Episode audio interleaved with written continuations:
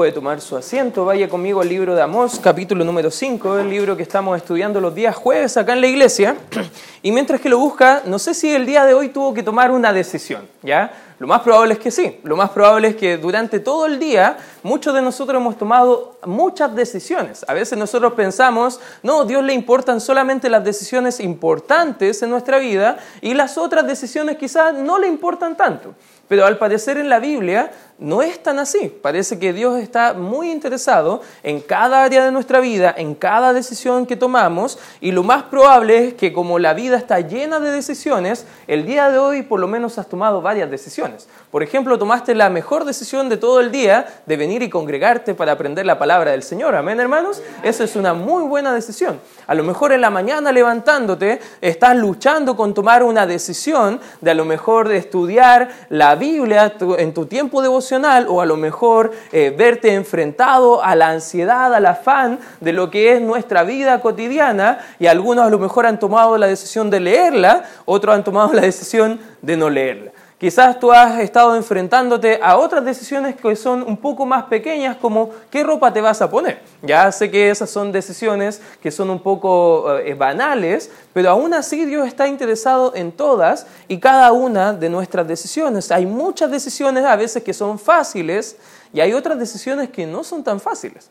Ahora, ¿qué pasa como nosotros como cristianos, como hijos de Dios? ¿Qué hacemos cuando las decisiones no son tan fáciles de tomar? Porque muchas veces debemos decidir de dejar algunas cosas que nos agradan hacer por beneficio mayor o para agradar al Señor. Hay cosas que a lo mejor algunos podrían estar ahora quizás eh, buscando cómo estar en su casa, calentitos, en especial en un día frío como el día de hoy. A lo mejor hubiese sido una, una decisión que habrías tomado de estar en compañía con los tuyos, a lo mejor, pero a lo mejor hacemos cosas que no nos agradan mucho nuestra carne con un beneficio mayor para agradar al Señor. Para eso vamos a necesitar mucho consejo, meditar en la palabra de Dios, orar y la verdad, según lo que vamos a ver acá en el libro de Amós, acá el profeta y el pueblo de Israel se van a tener que enfrentar a una decisión muy importante. La decisión va a determinar si el 90% de la población va a ser destruida o van a salvarse y buscar el cobijo del Señor. Pero hay un solo camino que es el correcto. Hay muchas decisiones que podemos tomar, pero para todas y cada una de esas decisiones Dios tiene una salida, un camino que es el que Dios quiere que le honremos. El único camino que debemos elegir cuando las cosas se ponen difíciles, hermanos, adivinen qué, es el camino que Dios tiene para nosotros. Amén. Y justo en el libro de Amós vamos a continuar el estudio en, esta, en este libro profético y vamos a empezar a partir del capítulo número 5, versículo 1, y dice la palabra del Señor, oíd esta palabra que yo levanto para lamentación entre vosotros, casa de Israel. La palabra lamentación ahí en el hebreo tiene la idea de esos cánticos que realizaban en los tiempos antiguos, en, las partes funerarias, se moría una persona muy querida, ellos contrataban a un lamentador o una persona que hacía lamentaciones y ellos cantaban en el funeral canciones a lo mejor muy melancólicas, muy tristes, acorde al ambiente. Y aquí Dios está diciendo, bueno, yo voy a levantar a estas personas que van a cantar sobre ustedes en su funeral porque van a lamentarse. Versículo número 2 dice, cayó la Virgen de Israel y no podrá levantarse ya más. Ya, perdón, fue dejada sobre su tierra, no hay quien la levante, porque así ha dicho Jehová el Señor, la ciudad que salga con mil volverá con cientos, y la que salga con ciento volverá con diez en la casa de Israel. Pero así dice Jehová a la casa de Israel. Y aquí hay dos palabras muy importantes. Y si tienes un lápiz, tienes tu Biblia a mano, por favor la Dice, buscadme. ¿Y qué dice la escritura ahí? viviréis. viviréis. Y no busquéis a Betel, ni entréis en Gilgal, ni paséis a Berseba, porque Gilgal será llevada en cautiverio y Betel será deshecha. Más buscad a, ¿quién dice la escritura? A Nuevamente la misma palabra, buscad a Jehová y vivid. No sea que acometa como fuego a la casa de José y la consuma sin haber en Betel quien lo apague. Ya está, este cuadro lo hemos visto en el capítulo número 1, capítulo número 2, donde Dios dice, bueno, por tres pecados de Israel y por el cuarto voy a prender fuego, voy a traer juicio sobre ustedes por ser desobedientes. Recordemos que Dios tiene dos caminos para nosotros, el de la obediencia para bendición y el de la desobediencia para maldición. Eso ya lo enseñó al pueblo de Israel en el libro de Deuteronomio. Solamente hay dos decisiones, ser obedientes o ser desobedientes. Ahora, si nosotros somos honestos, podemos ver que hay muchas más decisiones, pero todas esas entran dentro de la desobediencia en vez de la obediencia al Señor. Y aquí viene nuevamente a recordar el juicio que él ya ha prometido del capítulo 1 en adelante mediante este profeta, un profeta muy diferente al resto de los profetas, que es Amós, un campesino de Tecoa, y dice el versículo número 7, los que convertís en ajenjo, el juicio y la justicia la echáis por tierra, nuevamente la palabra, buscad al que hace las Pleiades y el Orión, y vuelve las tinieblas en mañana y hace oscurecer el día como noche, el que llama las aguas del mar y las derrama sobre la faz de la tierra, Jehová es su nombre. Interesante, vuelve a mostrar todo lo eh, grande que es el Señor. Estábamos cantando, contempla a Dios. ¿Quién podrá estar en la mente del Señor? ¿Quién podrá entender su consejo? ¿Quién podrá, dice la Escritura, en realidad poder entender todo? ¿Sabes qué? A veces nosotros pensamos eso y podemos abrumarnos ante la realidad de que tenemos un Dios tan grande, pero lo interesante es que Dios ya se ha revelado en su palabra. Y Él sí nos ha dado a conocer cuál es el camino que nosotros debemos andar. Y en la Biblia va mostrando a este Dios que va mostrándose una y otra vez como el camino de su palabra que debe ser nuestro camino. Salmo 119, 105 dice, lámpara es a mis pies tu palabra y lumbrera a mi camino. ¿Alguna vez te has tomado ah, alguna decisión que no sabes qué hacer? Y no hay más decisiones, a lo mejor has buscado consejos con amigos, con familiares, y a lo mejor no has buscado el consejo del Señor y no sabes quién va a avanzar. Bueno, busca el consejo del Señor, busca el consejo de la palabra de Dios, toma tiempo en la palabra, dice que da esfuerzo al, despojado, al despojador sobre el fuerte y hace que el despojador venga sobre la fortaleza ellos aborrecieron al reprensor en la puerta de la ciudad y al que hablaba lo recto abominaron. Puedes ver que ellos, Dios está dando a conocer, Dios está dando el buen consejo y ¿qué hace el pueblo de Israel? Lo desecha. Una y otra vez. Ya hemos visto que ellos fueron a los profetas anteriormente y le dijeron no profeticen, hablen mentira, digan al pueblo otras cosas que no tendría que escuchar el pueblo no la palabra del Señor. Hay muchas iglesias hoy en día que tristemente en vez de buscar obedecer la palabra del Señor y seguir lo que Él ha dicho claramente en su palabra, están buscando quizás una manifestación, algún sueño, alguna visión, algún milagro, algo que no vemos en la Biblia que podemos confiar. De hecho, segunda de Pedro dice que tenemos la palabra profética más segura que la palabra escrita. Y cualquier otra cosa debemos buscar llevar ese pensamiento a la obediencia cautiva de la palabra del Señor. Por tanto, dice el versículo 11, puesto que vejáis al pobre y recibís de él carga de trigo, edificasteis casa de piedra labrada, mas no la habitaréis, plantasteis hermosas viñas, mas no beberéis el vino de ellas, porque yo sé de vuestras muchas, ¿qué dice la Escritura? Rebeliones y de vuestros grandes pecados.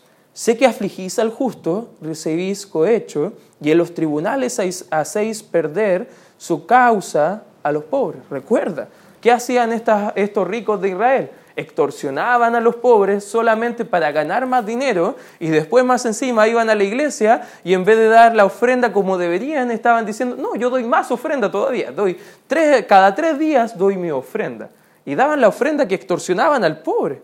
Y ya hemos visto que misericordia quería al Señor y no holocaustos, no sacrificio, no ese tipo de ofrenda. Dios ama la justicia, ama la santidad, no ama la religiosidad.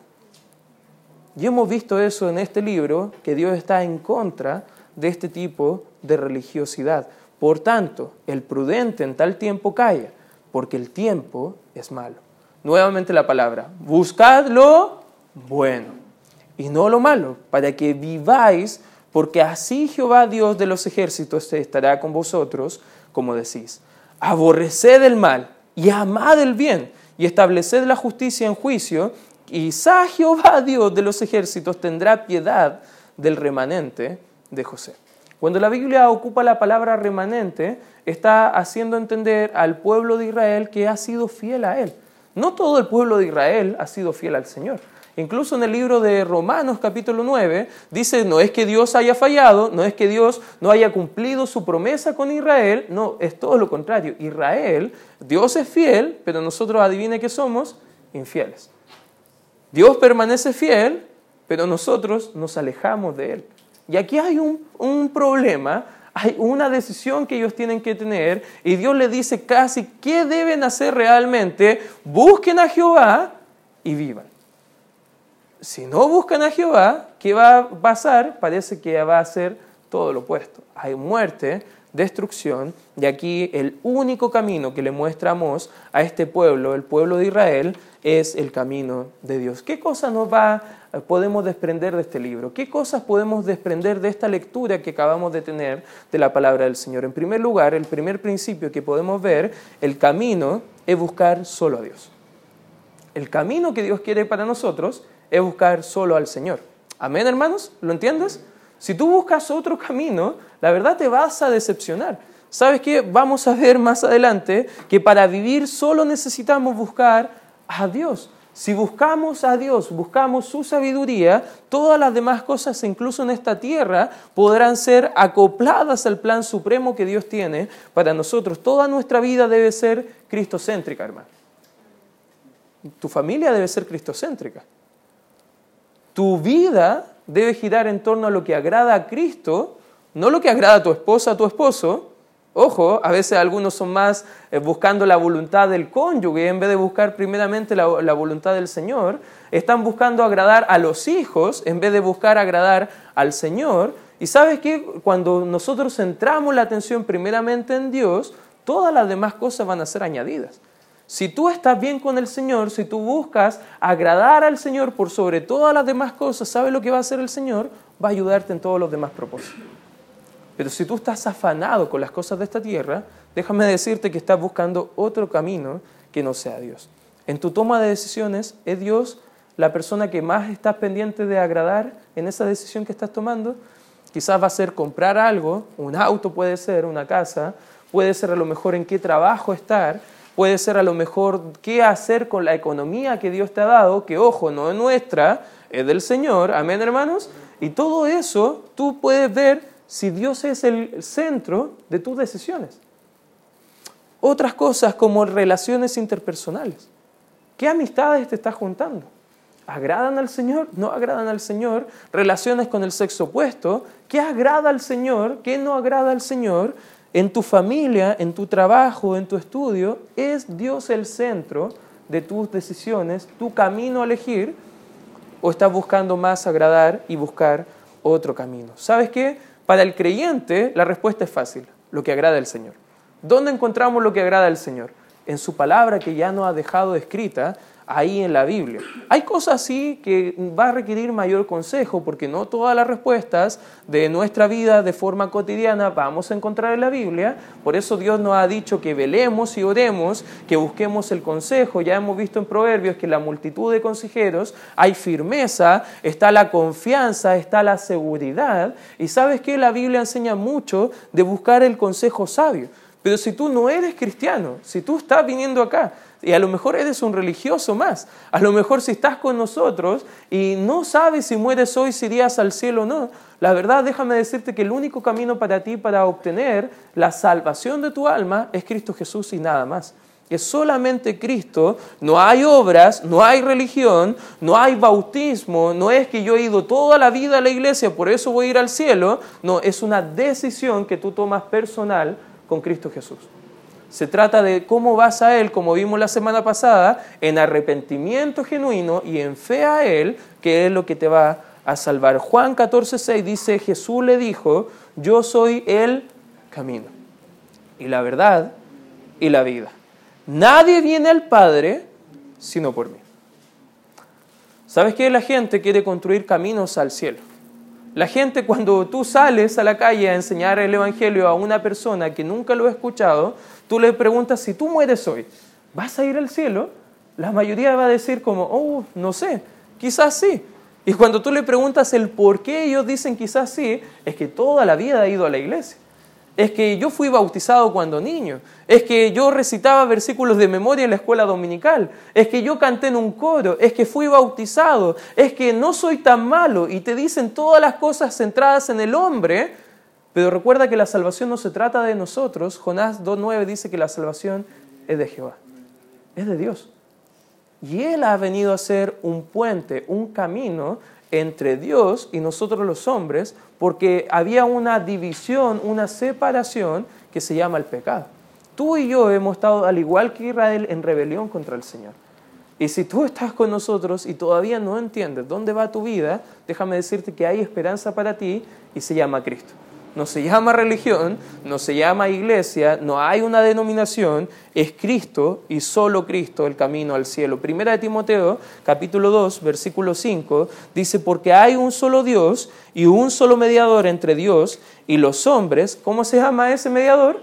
Jesucristo hombre. El único camino hacia el cielo es Jesucristo. No, pero es Cristo, pero tienes que comportarte de esta forma. No, eso es legalismo.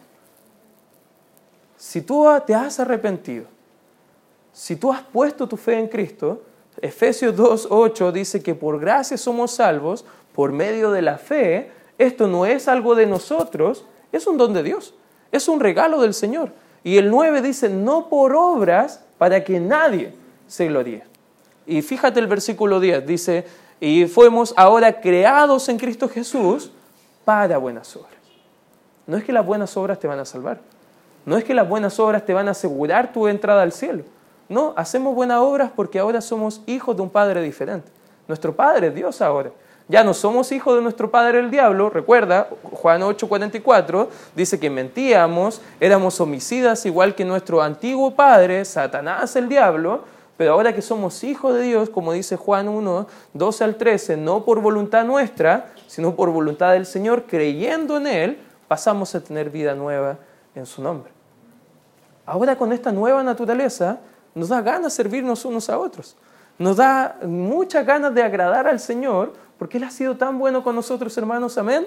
Él ha hecho tanto por nosotros, ha pagado el precio por nuestros pecados que nosotros merecíamos pagar, pero Él pagó el precio por ti.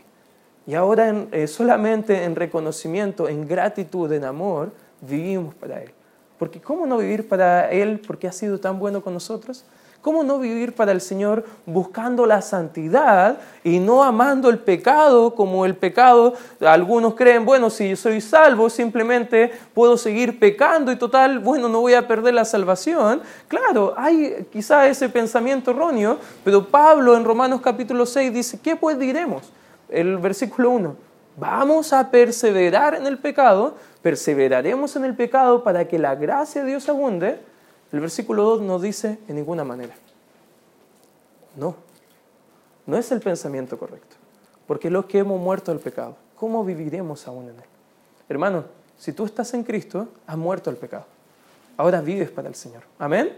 Y eso es lo que nos debe animar, pero es Cristo, solamente Cristo. Hechos 4.12 dice, y en ningún otro hay salvación, porque no hay otro nombre bajo el cielo dado a nosotros los hombres en que podamos ser salvos. Hermano, ¿quieres ser salvo? Si no eres salvo, te digo, Cristo quiere salvarte. Solamente arrepiéntete de tus pecados y anda a Él a través de la fe. Él nos salva y quiere darnos vida en abundancia. Juan 10:10 10 dice que Él vino para que tuviéramos vida y tuviéramos vida en abundancia.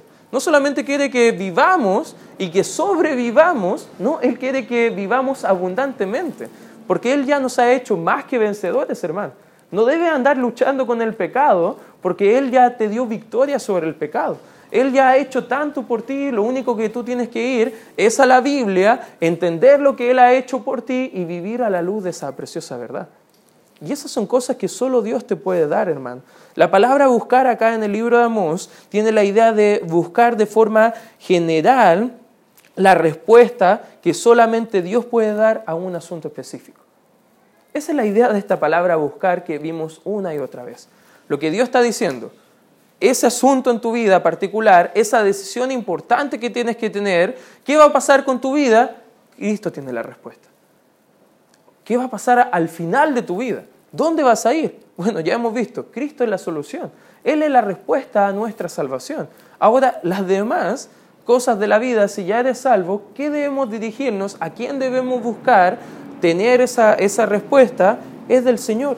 Amor le da un significado mucho más profundo a solamente buscar superficialmente en la Biblia. Algunos van a la parte de atrás de la Biblia, ya, ¿qué hacer cuando estoy triste? Ya, ahí busco un versículo. o, ya, ¿qué quiere Dios para mi vida? Tengo el, el pan diario, y ahí voy a sacar un versículo. Ah, sí, esto es la palabra para mí. La verdad, si tú comes igual que yo, si te alimentas así espiritualmente, vas a estar más flaco que, no Sebastián a lo mejor, o que Samuel, que hoy día no está. Pero, pero raquíticos espiritualmente, porque nosotros debemos alimentarnos de la palabra del Señor, buscar consejo sabio de la palabra del Señor. Eso no basta, hermano, solamente un versículo para que tú estés bien todo el día. Tienes que anhelar la Biblia. Tienes que buscar las delicias que tiene la palabra del Señor. Fíjate lo que dice Salmos 16. Acompáñame por favor ahí, Salmos capítulo 16. Fíjate lo que dice el versículo número 11. A ver, Rocío la ha hecho trabajar harto en esta tarde. Me mostrarás, dice acá el salmista, a Dios, me mostrarás la senda de la vida. En tu presencia, ojo, relación, no religión, una relación personal, en tu presencia hay plenitud de qué dice la escritura de gozo. Delicias a tu diestra para siempre. Hermano, no sé si tú has ido a lo mejor, ¿qué es lo que más te gusta? Ahora piensa en lo que más te gusta comer, ¿ya? Yo recuerdo cuando estaba en la universidad, en las mañanas, tempranito, lo que más deseaba eran esas delicias que preparaban en la cafetería, un pay de limón bien grande, bien rico que tenían, y un chocolate calentito todas las mañanas, eso como que me despertaba la mente para poder estudiar, y yo llegaba todas las mañanas derechito a la cafetería a comprarme ese pay de limón y ese chocolatito. Y un día eh, la tía no hizo pay de limón yo estaba como, no, ¿qué voy a hacer? Y buscaba y estaba lleno de alternativas, pero yo quería esa delicia. Yo quería eso para mí en ese día. A veces nosotros somos de esa forma, pero en vez de buscar esa delicia, nos conformamos con migajas en otra parte, en cosas que no va a dar ninguna satisfacción, que no es un camino que Dios tiene para nuestra vida. La idea es conocer a Dios personalmente lo que Él quiere para nuestra vida. Esa es la idea de esta palabra, buscar. No solamente buscar sus favores materiales, no solamente buscarlos para que nos vaya bien, porque quiero la bendición, no, búscalo realmente de todo corazón. Aunque eso signifique a lo mejor cosas que no te van a ir tan bien en la vida. Amén. Porque no se trata solamente de la relación cuando todo anda bonito. De hecho, ¿cuántos casados hay acá? No sé si puede levantar su mano los casados. Eh, tú has hecho algunos votos matrimoniales, ¿ya? Y esos votos son bien interesantes. Dice, cuando estés en la pobreza y en la riqueza, yo todavía no estoy ni en la pobreza extrema, la riqueza, bueno, estamos esperando a ver si pasa algo por ahí. No, mentira, no, no, no creo que pase, pero habla mucho de esa dualidad entre lo bueno y lo malo. ¿Y qué debe ser nuestra actitud en medio de eso? Una decisión, un compromiso fuerte para ser fiel casados debemos ser fieles a nuestra esposa, amén. Pero también creyentes debemos ser fieles al Señor, amén. Ese es el camino que Dios tiene para nuestra vida. Eso es lo que Dios quiere para cada área de nuestras vidas. Versículo 4 del capítulo 5 dice, buscadme y viviréis. Versículo 6, buscad a Jehová y vivid. Versículo 8, buscad al que hace las Pleiades y el Orión, y sigue hablando ahí, versículo 14, buscad lo bueno y no lo malo. ¿Te das cuenta que hay un marcado énfasis en buscar lo que nos va a hacer bien a nosotros y dar gloria al Señor? El único camino es Dios. Por eso, el camino es buscar solo a Dios. Otro punto, o el segundo principio que podemos desprender de este estudio, en segundo lugar, el camino no consiste en ir tras los ídolos. Fíjate lo que dice el versículo número 5. Dice, y no busquéis a Betel ni entréis en Gilgal, ni paséis a Berseba, porque Gilgal será llevada en cautiverio y Betel será deshecha. ¿Sabe que la religión o otras cosas que pueden ser ídolos en nuestra vida no te va a dar la respuesta que tú quieres y además necesitas? Hay mucha gente que hoy en día hace muchas cosas por religiosidad, pero no por relación personal con el Señor. ¿Sabes que el Señor ni quiere nuestra religión, ni le importa? Él quiere una relación personal con nosotros. ¿Cuánta gente en algunas fechas puntuales hacen largas caminatas, hacen grandes sacrificios, se azotan su propio cuerpo, a lo mejor son como a los judíos antiguos, oran de mañana, tarde, al mediodía, pero no con la intención de, de buscar al Señor y hablar con Él, sino que solamente por religiosidad. Y si no perdemos la actitud correcta, no tenemos la actitud correcta, hermano, a lo mejor podemos caer en lo mismo. ¿Te ha pasado que a lo mejor cuando da gracias por los alimentos es como algo mecánico también? Gracias Señor por el alimento, amén, ya, vamos a comer, ya, eso. Como que no, no hay un, un buscar realmente al Señor. O cuando oras en privado, los hermanos te dicen, ore por mí.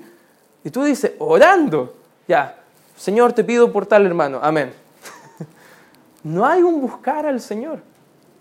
Y estamos buscando más ídolos.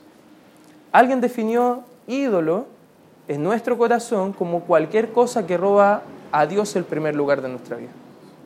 Puede ser tu familia, puede ser tu trabajo, puede ser tu hogar quizás para la dueña de casa, a lo mejor el afán de tener todo limpio, de cumplir con sus labores, con sus roles. El trabajo a lo mejor puede ser un ídolo, algunos logros, buscar un ascenso, la satisfacción personal de ser reconocido. Cuando hablamos de la familia, a veces algunos tienen como idolatría la familia y algunos ni se congregan por solamente estar de reuniones con familia y familia. ¿Sabes qué? Casi ni hago reuniones familiares los días domingos, no porque solamente venga a la iglesia, es porque no es el tiempo familiar. Hay otros tiempos, hay otros seis días de la semana que te puedes juntar. Pero algunos dicen, no, es que me junté con la familia. ¿A qué hora te juntaste? A las cuatro de la tarde. ¿Por qué no viniste en la mañana? ¿Se entiende, hermanos?